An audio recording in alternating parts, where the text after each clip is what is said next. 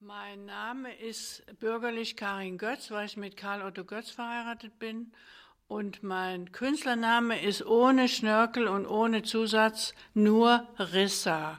Und dieser Name kommt aus Norwegen, weil da ist ein Ort, wir hatten ja in Norwegen ein kleines Holzhaus, was wir jetzt nicht mehr haben, und sind da Jahrzehnte hingefahren. Und da war ein Nebenort, der hieß Rissa, und da hat mal eine norwegische Königin geherrscht. Und da habe ich gesagt, gut, dann werde ich mir diese Namen aneignen, denn Götz nochmal, Götz, es gibt ja schon Ari Götz und Karl Otto Götz und nochmal Karin Götz als Malerin, das wäre mir zu viel gewesen. Also ich bin 1959 an die Akademie gekommen und habe da in der Probeklasse, die Probeklasse nicht bestanden und da habe ich dann so geheult unten im Flur, so dramatisch geheult. Ich glaube, es hat nie wieder ein Mädchen da so geheult wie ich, so geschrien, unten im Flur, auf der untersten Etage, weil ich unbedingt an diese Akademie wollte. Und äh, dann hat ein Studienkollege von mir, mit dem hatte ich überhaupt nichts, wir haben uns nur guten Tag und auf Wiedersehen gesagt, der hat das so mitgekriegt und das hat ihn so gereizt, mir eine Stelle an der Akademie zu verschaffen, dass er gesagt hat, komm, ich nehme deine Mappe und ich gehe da unten mal im Flur entlang. Wenn da ein Professor da ist, dann versuche ich dich da unterzubringen. Hat mir die Mappe aus der Hand genommen und dann ist er da, hat er geklopft und da waren alle Türen zu. Und das wären auch nur äh, Bildhauer gewesen. Und da hinten aber war ein einziges Atelier, das war für den neu berufenen Karl Otto Götz. Und der war zufälligerweise da. Und dann, ich stand aber immer noch vorne und der kam dann nach einer gewissen Zeit mit der Mappe wieder und sagte, ja, du kannst am Samstag da mal klopfen, dann ist der da, der heißt Karl Otto Götz, der ist neu berufen, der ist seit Mai 59 da, der, der will sich deine Mappe mal angucken. Naja, dann bin ich schon ein bisschen erleichtert nach Hause gefahren und ich fuhr ja damals noch zwischen Bochum und Düsseldorf hin und her und dann bin ich also dahin und es war Samstag und es war um elf und dann habe ich da geklopft und dann machte mir ein strahlender Götz, der war ja da 45 Jahre mit Pfeife im Mund und da haben wir uns sofort in die Augen geguckt und äh, da hat es dann eigentlich schon gefunkt da habe ich nicht gedacht, das wird mal mein Mann, aber ich habe gemerkt, mit dem Mann kann ich was, der, der hilft mir. Und dann hat er sich meinen Körper angeguckt und hat dann so rumgefischt und hat gesagt, naja, das, was, was haben Sie denn da mit Ihnen gemacht? Das ist ja furchtbar. Ja, ich sagte, das waren so Aufgaben, aber die wollte ich eigentlich gar nicht machen. Ich wollte gern immer so Pinselzeichnungen machen, aber die durfte ich eigentlich gar nicht machen. Und da habe ich aber dann trotzdem immer welche gemacht. Und der Lehrer damals, der hat da nicht so drauf gestanden. Und da habe ich der wollte so konstruktives Zeug machen, was ich ja eigentlich heute mache, ne? aber damals habe ich Pinselzeichnungen gemacht. Und dann hat er gesagt, diese sind ja wunderbar, wunderbar, wunderbar. Ich werde mal den Schwippert anrufen, das war der Direktor damals, der Architekt, bedeutender Architekt, Hans Schwippert. Äh, den rufe ich an und dann werden wir mal sehen, ob sie sofort wieder da drauf können. Denn es war so ein Gesetz oder eine Regel, dass wenn man da runtergeflogen ist, dann muss man ein Jahr warten, ehe man sich wieder bewerben kann und so weiter. Und dann hat der Schwipper zu ihm gesagt, ja, Götzi, dann nehmen Sie die mal ein halbes Jahr so in die Fuchtel und machen Sie, dass die arbeitet und dann kann sie sofort so in die Klasse rein. Und dann habe ich ein halbes Jahr eben jeden Tag sechs bis acht Stunden gezeichnet und gezeichnet. Ich bin in Querenburg in Bochum rumgelaufen und habe alleine, ne, da würde man heute sagen, wird man vielleicht überfallen, aber da habe ich in, in so einsamen Wiesengründen gesessen und habe da gemalt und so weiter. Die Sonne glühte und alles. Naja, und dann bin ich in die Götzklasse gekommen. Und dann waren natürlich all diese berühmten Leute von Götz, die Schüler, die waren da, da, da. Da war der Richter, nee, der Richter kam ja erst, glaube ich, 62. Aber die kam, der Graubner war schon da, der H.A. Schuld war schon da, der Gonschir war schon da und so weiter. Die waren dann auch schon da. Aber ich habe immer in seinem Atelier gearbeitet, ne? Weil der hat ja sowieso so einen Zulauf, weil er der modernste Maler war in dem Moment. Und äh, da war jeder Platz, den ich dann nicht besetzt habe in der Klasse, der war für einen anderen dann da. Und da habe ich dann immer, weil er ja immer in Schüben gemalt hat, zweimal im Jahr im Schub, hat er gemalt und dann war das Atelier leer.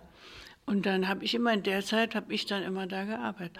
Mein Mann hat, hat nie mehr als so 20 Schüler genommen. Also der hatte damals einen sehr großen Andrang, weil er ja damals, so berühmt wie heute Gerhard Richter ist er ja nicht gewesen damals. So einen Ruhm gab es auch noch gar nicht. Aber er war jedenfalls bedeutend für diese Akademie.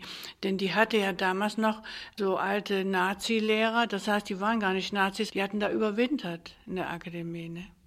Ja, Magis und Shakespeare und Goller war da und mein Mann hätte es deshalb nicht ausgehalten an der Akademie, weil er ja als berühmter Mann da gezählt wurde. Es war ja noch niemand da nach ihm. Es war noch kein Höhme da, kein Kricke da, kein Beuys da als Lehrer, sondern es waren eben noch diese, Putlich war auch noch so ein impressionistisch malender äh, Lehrer, ne?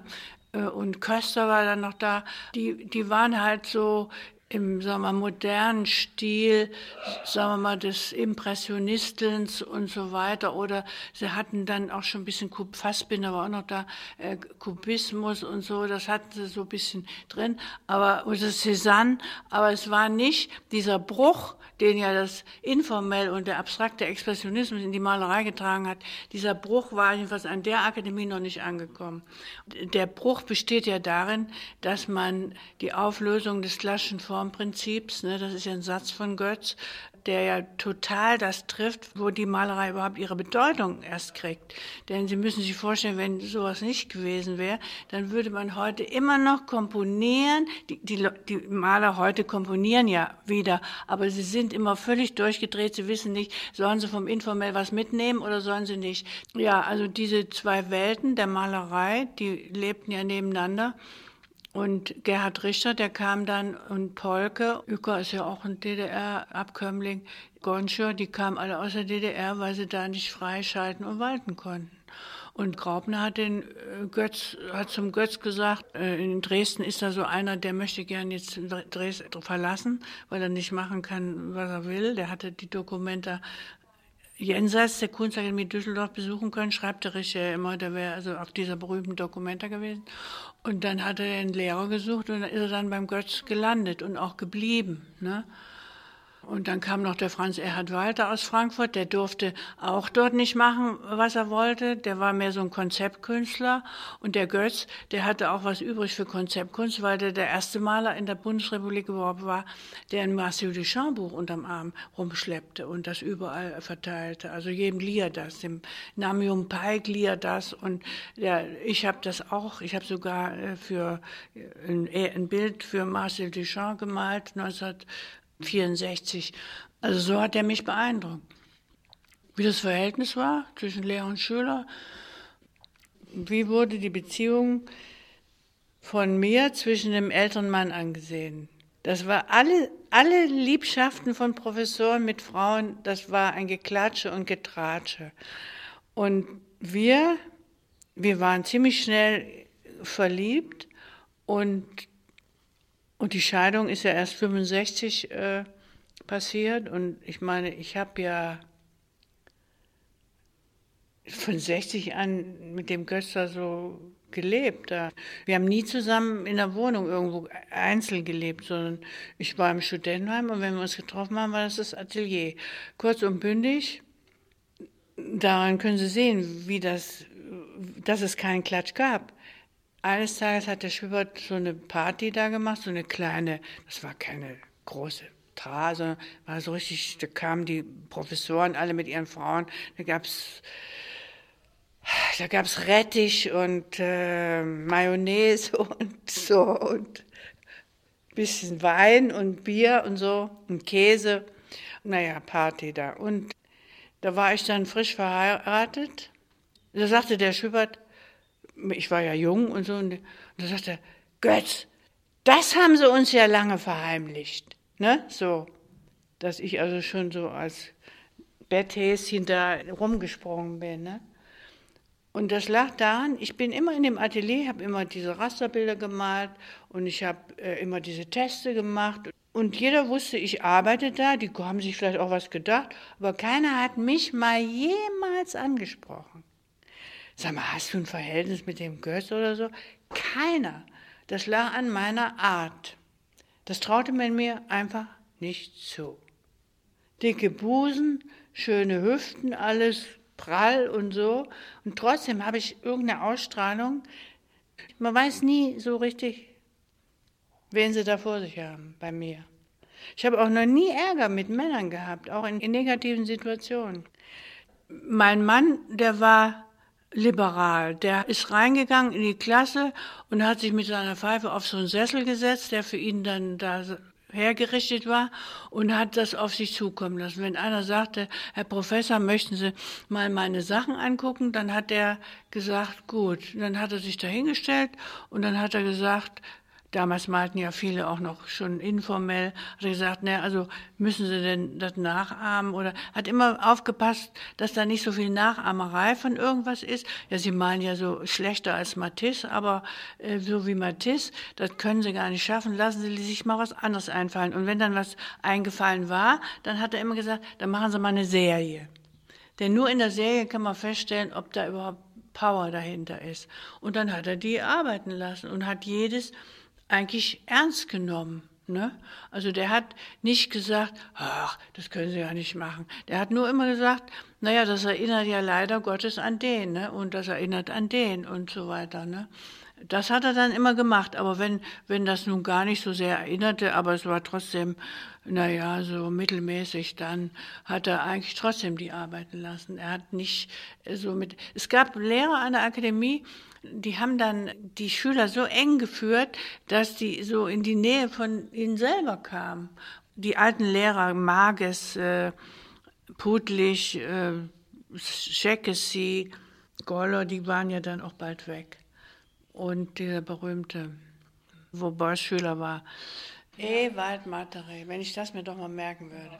Aber dieser Mattere, weil den habe ich nämlich deshalb im Kopf, weil der Matre gesagt hat, als der Beuys berufen wurde, da hat der Matre den Götz unten angesprochen und hat gesagt, Götz, ich habe gehört, ihr habt den Beuys berufen. Da hat der Götz gesagt, ja, ist doch, ist doch okay. Da sagt der Matre, der ist ja verrückt. Ne? Was mein Mann am Beuys interessiert hat, erstmal hat er gesehen, dass er ja ein künstlerischer Mensch ist. Das, das sieht man ja trotzdem. Ne?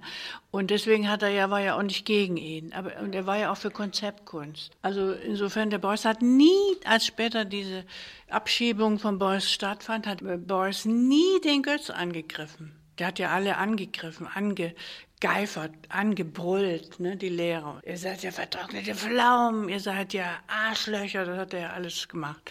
Der hatte ja dann den Tick, der wollte aus der Akademie eine anthroposophische Anstalt machen. Und das war der Grund. Weil Götz sagte, jeder kann hier in seiner Klasse und machen, was er will. Der kann 30 Schüler nehmen, 40, mir ist das völlig egal. Der kann auch denen die Füße waschen. Der kann auch denen, was was ich sagen, ist mir völlig wurscht. Nur wenn ich in meiner Klasse das mache, dann mache ich das und dann hat er nicht das Recht, meine Klasse wegzudiskutieren. Ne? Und äh, das hat er ja dann angestrebt. Da hat er alles abgelehnt, was nicht seine Marie da war. Ne? Tja, das ist ihm über, ihm über den Kopf gewachsen, meines Erachtens. Ne? Ich habe nur immer gesehen, dass der da rumagierte und dass er Leute, Schüler hatte, die so aufgedreht waren durch ihn. Er hatte ja einen Kreis von riesigen äh, Jüngern, ne? Und er hatte nur ganz wenig, mit denen er überhaupt künstlerisch was machte. Die anderen waren mehr so, die liefen ihm ja zu, wie so ein Jesus, ne? Die liefen ihm zu und die wollten irgendeine Erleuchtung, die wollten geheilt werden, die wollten wissen, warum sie leben, die wollten wissen, warum sie überhaupt was machen. Die wollten, wie es heute so ist, dass junge Leute nicht mehr wissen, warum sie überhaupt leben und was sie machen sollen und keiner hilft ihnen auch, ne? Und deshalb hat der also schon einen riesengroßen Haufen Menschen angezogen, die mit sich nicht im Reinen waren. Ne? Er war am Anfang, war am Anfang war er auch ganz passabel. Da hat er, hat sein, jeden Tag ist er in die Klasse gegangen und hat da rum agiert. Und äh, der, zum Beispiel der Thaddeus, der diese Bilder da malt, das sind ja ganz normal klassische Bilder, da hat der Beuys nicht gesagt, das darfst du nicht oder so, sondern hat er ganz das zugelassen. Der hat alles ja auch zugelassen. Aber eins, damit sie mal vom Charakter des Boys auch mal was mitkriegen, was eben nicht so erträglich ist. Zum Beispiel der Franz Erhard Walter ist ja gerne bei Götz gelandet, weil der Götz ihn in Ruhe gelassen hat, der mit seinen Kissen und so weiter. Und ihn, sofort durfte er das da machen. Ne? Und er ist dann angefeindet worden von Mitschülern, also nicht von mir, aber von so anderen, die haben da rumgemäkelt, dass er da so riesige äh, Kissen da hat und die hätten keinen Platz. Also das alles egal. Eines Tages kommt dann der Beuys in die Götz-Klasse zum Franz Erhard Walter und sagt zu ihm, du machst ja äh, Arbeiten eines vertrockneten Studienrates, ne? Und dann ist er aber nächsten Tag gekommen und hat gesagt, du kannst in meine Klasse kommen. Ne? Der wollte gar nicht in die Klasse. Aber das, da merken Sie, wie der Beuys einen guten Schüler, den er erst schlecht macht, den will er aus der Götzklasse abziehen. Ne? Das sind so Sachen, da merkt man ja, wie Geistes Kind dahinter steckt. Ne? Der Punkt ist, die aus der DDR Schüler sind, das ist Polke, Richter, Graubner, ich, Baselitz und Öcker. Also es kommt ein riesengroßer, das würde man Brendrehen nennen, ne? weil die DDR eben engstirnig war. Wenn heute die Türkei engstirnig wird, dann kriegen wir vielleicht viele gute Türken hierher. Ne? Der Rakel ist ja erweiterter Spachtel. Ne? Früher haben die so ein bisschen gespachtelt, die Künstler. Und der Rakel, der ist so groß, der letzte Rakel ist dann so groß. Der fängt dann bei so an, für Guaschen, dann so, so, so, so, so, so, so. Und der Richter, der hat einmal gesagt, als er bei einer Ausstellung in der Düsseldorfer Kunsthalle da hat, sind wir raufgegangen und äh, wollten uns die Richterausstellung angucken. Und da kam der Richter selber runter und da hat er dann so gelächelt und hat gesagt, Herr Götz, ich habe Ihnen den Rakel geklaut. Und da hat der Götz gesagt, wieso haben Sie mir den geklaut? Das, jeder kann das nehmen, was, was es gibt. Ne? Und der Richter hat dann den Rakel sozusagen erweitert, dass er den so groß gemacht hat wie das Bild. Wenn die Bilder an der Wand so hängen, hat man ja in dem Film gesehen, dann ist dann so ein Holzding und er pratscht dann die Farbe da so drauf und dann zieht er das so runter. Ne? Da hat er dann in einem schon diese zermatschten Formen ne? oder zerfledderten Formen. Wenn er den Rakel so benutzt hätte wie Götz, da hätten ja die Leute gesagt, naja, Richter, kannst du ja was anderes einfallen lassen. Mal lieber mal wieder deine Figurenbilder. Ne? Also für Götz war 59 deshalb ein wichtiges Jahr, weil er auf der Dokumenta war, weil er die Professur auf der Kunstakademie Düsseldorf hatte, die er ab Sommersemester 59 wahrnahm und mir fällt jetzt nicht ein, wann die Galerie 22 gegründet wurde. Haben Sie da äh, jetzt 58. 58, ja. Also 58 seit 1958 hat er ja dann schon Beziehungen von Frankfurt nach Düsseldorf durch diesen Jean-Pierre Wilhelm. Ne? Und der Jean-Pierre Wilhelm, jetzt weiß ich nicht mehr genau, wann er gestorben ist, aber der ist ja, der hat sich das Leben genommen, ziemlich früh schon. Der war ja homosexuell und hatte den Manfred Döllermott als Freund und er hat auch ihm in der Galerie in der Kaiserstraße in Düsseldorf geholfen. Und, aber dann haben die beiden sich verkracht und der Manfred Döllermott ist nach Berlin und dann hat er die, die Galerie auch sehr schnell zugemacht, ne? weil äh, das auch nicht mehr, das informell oder die ganze, ganze abstrakte Expressionismus mit dieser Dokumenta war dann, weil die Popart ja aus Amerika schon nach Europa gekommen war, nach Niederlande und so, ist dann diese abstrakte Phase für die Bundesrepublik zu Ende gewesen.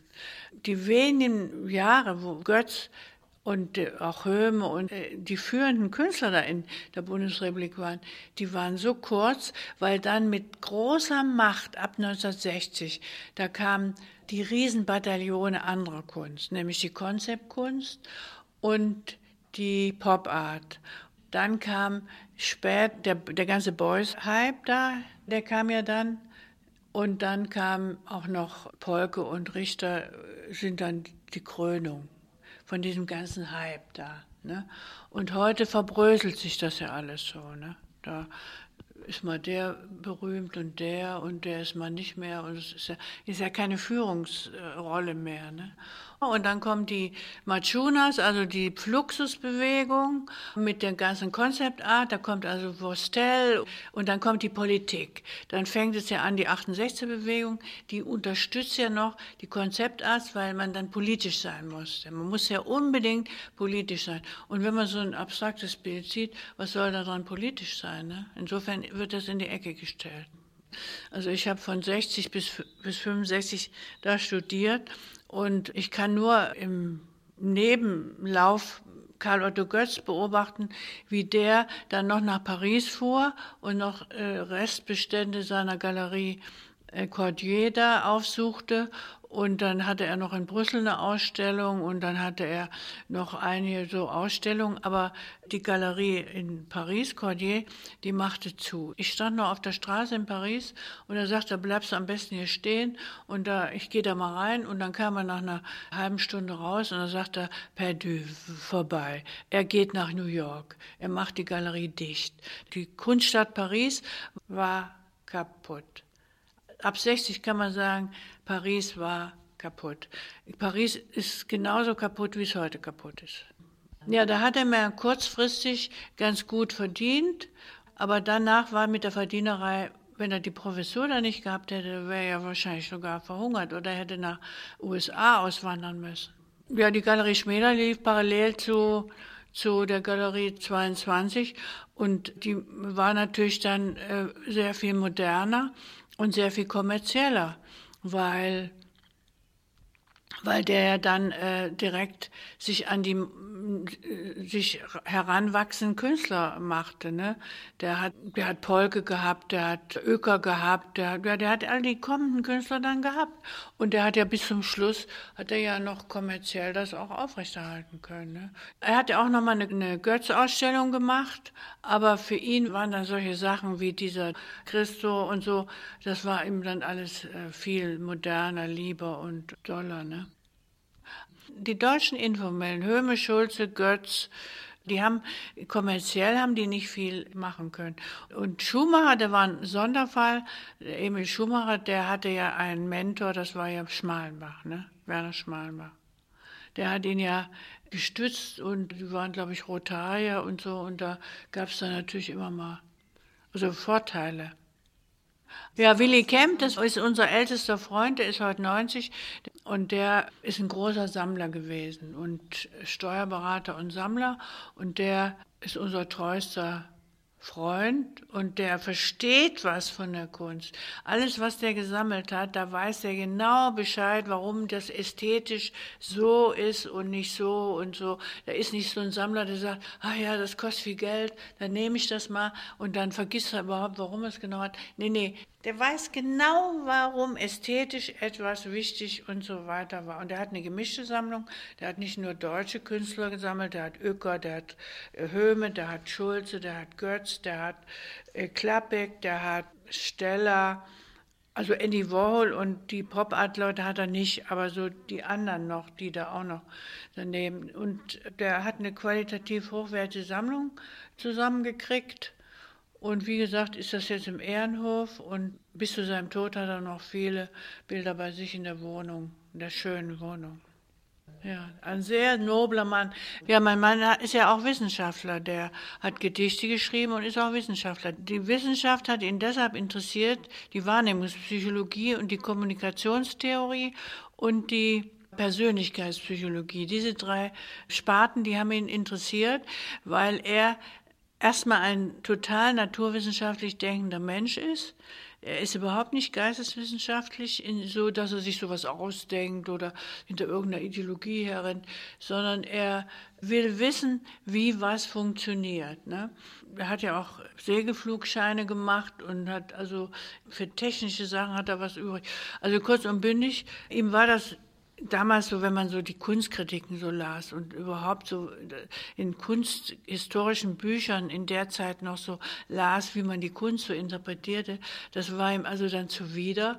Er war nicht gegen die Ikonografie, wenn es sich um Inhalte handelt, aber der sagte, was, was die Leute sich da immer ausdenken, wie die Form beim Künstler entsteht, ist ja atemberaubend falsch. Ne?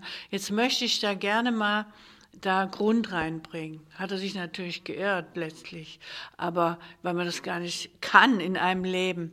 Aber er hat angefangen, erstmal das so zwischen äh, Sender und Empfänger ne, in der Kommunikation, das hat er erstmal so hin und her gedacht.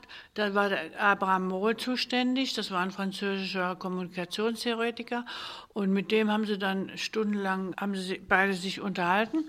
Und dann hat er gesagt, wir müssen an die Wahrnehmung ran. Wie funktioniert das eigentlich? Und dann hat er eben schon mal so ein Modell gemacht. Die ästhetische Dimension ist nicht die künstlerische Dimension sondern dies ist eben, jedes Ding ist ästhetisch. Ne? Was du anguckst, ist, ist visuell ne? und das ist ästhetisch.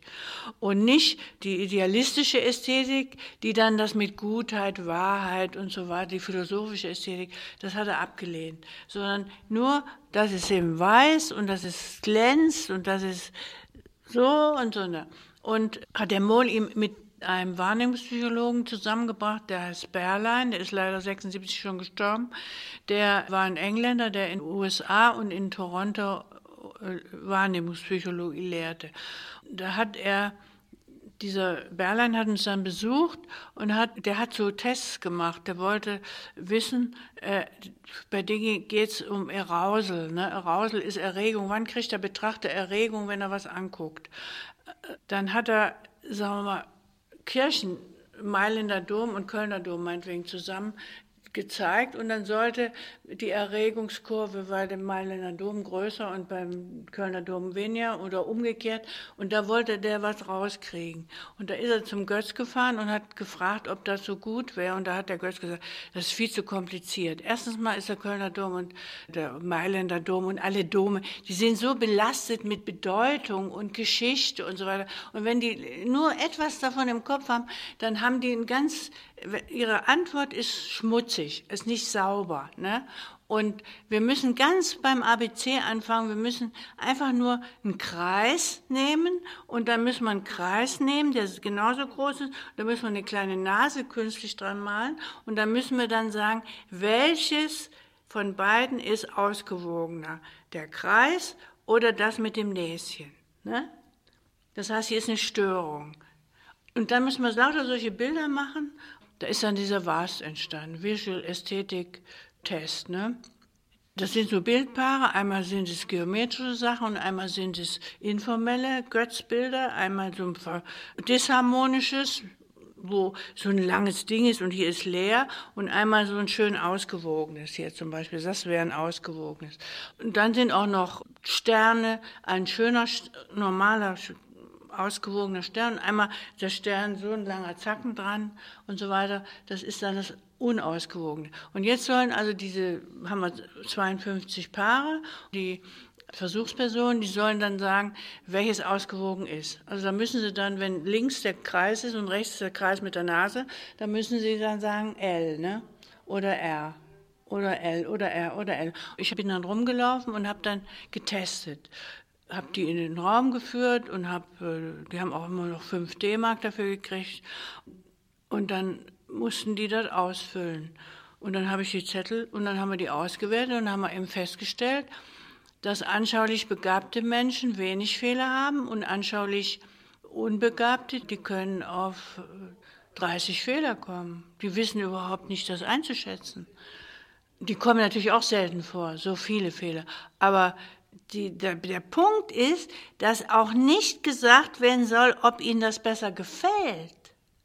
Denn Gefallen ist was ganz anderes. Es kann, dieser Kreis mit der Nase kann Ihnen besser gefallen, obwohl er unausgewogener ist. Das wollen wir auch gar nicht wissen. Wir wollen nur wissen, was ausgewogener ist. Also kann man auch sagen harmonischer, ne? aber das ist auch schon wieder belastet, das Wort Harmonie. Ne? Und so haben wir das und so. Und da muss das Gehirn sich einstellen und das Gefallensurteil, was ja sofort schnappt, ist das da, Das muss man zurückhalten. Man muss nur sehen, was da ist. Und solche Sachen hat er eben gemacht. Er hat das auch mit Farben gemacht, Gelbtöne und Rottöne verglichen, ob man Rot lieber hat oder Gelb oder lieber Blau oder so. Das gehörte auch noch dazu, zu seinen wahrnehmungspsychologischen Tests. Und dann hat er einen Persönlichkeitstest über den Eisen. Dann sind wir eingeladen worden 1972 in so ein NATO-Symposium von so Wissenschaftlern. Das war die Creme der Creme aus der ganzen westlichen Welt an Psychologen. Und das war in Korse, in, in Dänemark, vom NATO wurde das bezahlt und da wurde überall so was diskutiert. Da haben wir den Eising kennengelernt. Der Eising ist ja nicht sehr beliebt, weil der wird ja als Rassistin gestellt, weil der ja einen Intelligenztest gemacht hat und der ja davon ausgeht, dass es eben doch dumme Menschen gibt. Ne? Der, da gab es dann noch die LSD-Experimente und da kam ein Arzt, der kam aus München und der hat eben gefragt, ob er ein paar Künstler testen kann, die also ein bisschen gereinigtes LSD bekommt, ob die dann besser arbeiten wenn sie nichts haben, wie sie dann arbeiten und ob die Sachen interessanter aussehen, wenn sie das drin haben. Und da hat er verschiedenste Künstler getestet. Ich weiß jetzt nur Höhme und Geiger, bei Geiger weiß ich nicht, wie es ausgegangen ist. Bei Höhme weiß ich, das ist ganz fürchterlich. Der hat einen ganz fürchterlichen Trip. Der hat also sozusagen, ist alles auf ihn zugekommen. Ne? Wenn die Dinge auf einen zukommen, wie riesengroße Elefanten, dann, dann ist das äh, scheußlich für die Psyche. Und der Götz hatte göttliche Empfindung. Der hat also eine Pappe gehabt, die hatte so eine Farbe, die war so groß. Da hat er davor gesessen und er hat alles Bilder geflimmert und gemacht. Also der hat gesagt, das hätte so ausgesehen wie so indische Schönheitstänze da. Das war nicht alles Sex, aber es war so verschränkt alles ineinander. Ne? Hatte stundenlang davor gesessen und wenn man ihn ansprach, da hat er gesagt, lass mich in Ruhe, ich will das sehen, äh, nix. Pst. Und dann habe ich da protokolliert. Man sollte dann immer protokollieren, ob der Proband dann schreit oder ob er, es ihm schlecht wird oder ob er. Und er hat das wunderbar überstanden. Und zum Schluss hat dann der, vorher hatten sie ihm gesagt, wenn sie dann nach Hause gehen, müssen sie sich von ihrer Frau führen lassen und müssen sich schön über die Straße führen lassen, weil wenn sie das nicht machen, werden sie vielleicht überfahren, weil sie glauben, es passiert ihnen nichts. Ich habe nichts genommen. Ich hatte Schiss, muss ich ehrlich sagen.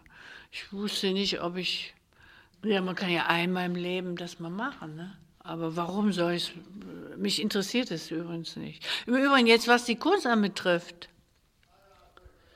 dann. Der Götz hat dann, dann in diesem Zustand eine Gouache gemalt, die war in gar keiner Weise etwa besser oder schlechter oder was als. Es gibt ein Buch, wo die, wo die einzelnen Arbeiten dann, die dann danach abgebildet sind und da gibt es tatsächlich Künstler, die nicht an der Akademie waren, aber die haben interessantere Männekinder gemacht. Ne? Es gibt also Gehirne, die können gut beeinflusst werden und die wird fruchtbar dann und beim Götz nicht. Ja, als der erste Kunstmarkt 1967 war, sind Götz und ich natürlich auch hingegangen. Wir waren ja neugierig, wir waren ja noch jung und äh, wir haben uns gefreut, dass man mal so viel Kunst und so viel unterschiedliche Kunst haben wir erwartet, da auf dem Kunstmarkt sehen. Ne? Sonst geht man ja ins Museum und da ist dann die alte Kunst und da ist dann mal eine moderne Ausstellung. Aber da war, war und da waren ja auch dann unsere Freunde alle, das war ja noch ein riesengroßes Aha-Erlebnis. Die, die, die Kunstfreunde, die waren noch richtig voller Begeisterung und, und äh, so weiter. Es gab ja auch eine Anti-Bewegung ne, bei diesem Kunstmarkt, weil eben manche Leute da nicht hin durften. Weil dann wurde so äh, geurteilt, ob das ist ja nicht so gut als Kunst, das darf da nicht drauf. Und diese Galeristen haben ja dann so eine Gegenbewegung auch gemacht. Das hat sich ja dann auch einige Jahre dann so gehalten. Die Galerien, die wir kannten, die haben wir erstmal abgeklappert und haben dann eben die Kunst, die damals in war, auch gesehen. Ne? Also der Götz hing da auch schon in der Galerie. Ich weiß nicht, ob es schon die Galerie Hennemann war. Ich glaube, Zwirner, der hatte da, fing da schon mit der Pop Art an. Der hat ja die, der hat ja die ersten Schritte für die Pop Art da getan. Ne? Der hat äh, zwar manchmal zweimal noch meinen Mann aufgesucht in seiner Wohnung in, Düssel in Düsseldorf, weil er noch der, äh, fünf Minuten der führende Künstler war. Aber dann fing ja schon an, die ganze Sache mit den Boys und mit der Konzeptkunst. Ne? Die Konzeptkunst, die wucherte da. Ich bin nicht sehr oft in Köln gewesen, muss ich sagen. Köln äh, war für Götz eine Negativstadt, also weil nie einer vom Museum mal sagte, wir kaufen mal ein Götzbild oder es kam nie mal ein Galerist. Das war ja auch immer dieser Widerpart Düsseldorf-Köln, ne? Obwohl von Köln ja der Kunstmarkt ausging, ne? Und er ist ja heute noch in Köln die Kommerzialisierung, die fängt dann an und dann kramt jeder seine Kunst raus, die er so hat. Wenn er dann noch den Expressionismus äh, irgendwie in Ecken hat, dann kommt eben einer mit Expressionisten und einer kommt mit Otto Dix und dann kommt eben, und die Moderne, ja, die ist halt, die wächst ja dann erst noch, ne? In den Jahren 67, da müssen Sie ja bedenken, da ist ja noch nicht alles da, was wir heute alles noch schon haben, ne? Da ist halt die Pop Art die führende, also mengenmäßig die führende Kunst und 67 Richter, gut, der hat 63 schon die Akademie verlassen, aber ob der da auf dem Kunstmarkt schon so viel hängt, also ich habe ihn da nicht so viel gesehen. 67. Also ich persönlich interessiere mich sowieso nur für Malerei. Was es damals für Stilrichtungen gab, es gab informell und das löste dann die Zero-Gruppe. Die wird ja gefeiert in Düsseldorf. Und dann gab's die amerikanische Einschub, das war die Pop Art. Also Richter hat ja dann an der Pop Art partizipiert. Ne? Der hat ja teilweise sein DDR-Wissen mitgebracht, teilweise hat er die Pop Art ja gesehen und hat gesagt, ich bin richtig, wenn ich nicht jetzt gegenstandslos male.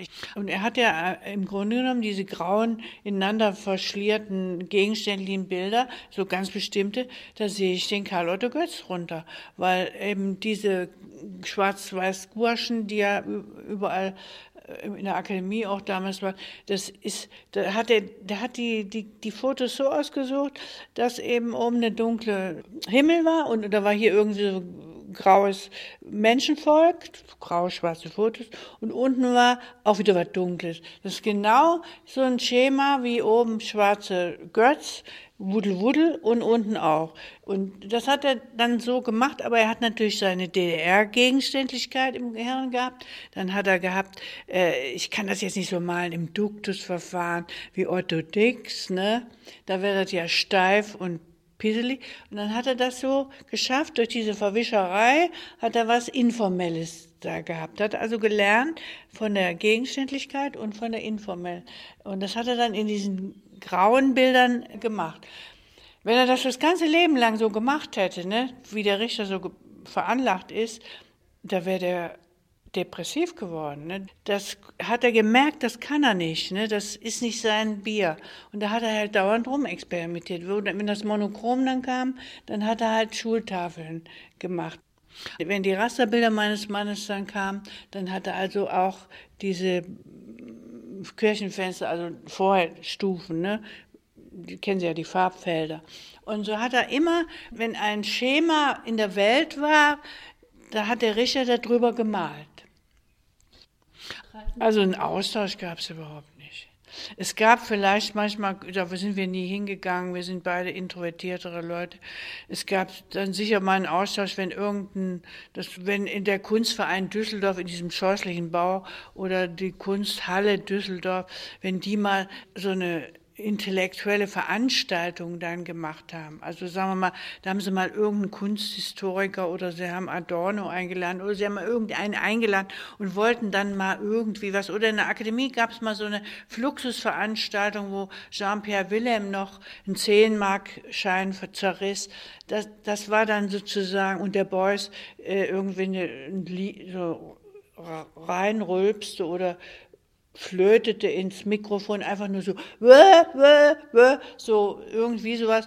Ähm, das war dann so äh, mal so eine Abendveranstaltung. Aber ich habe nie erlebt, dass da irgendwie was bei rumgekommen ist, bei diesen sogenannten Diskussionen.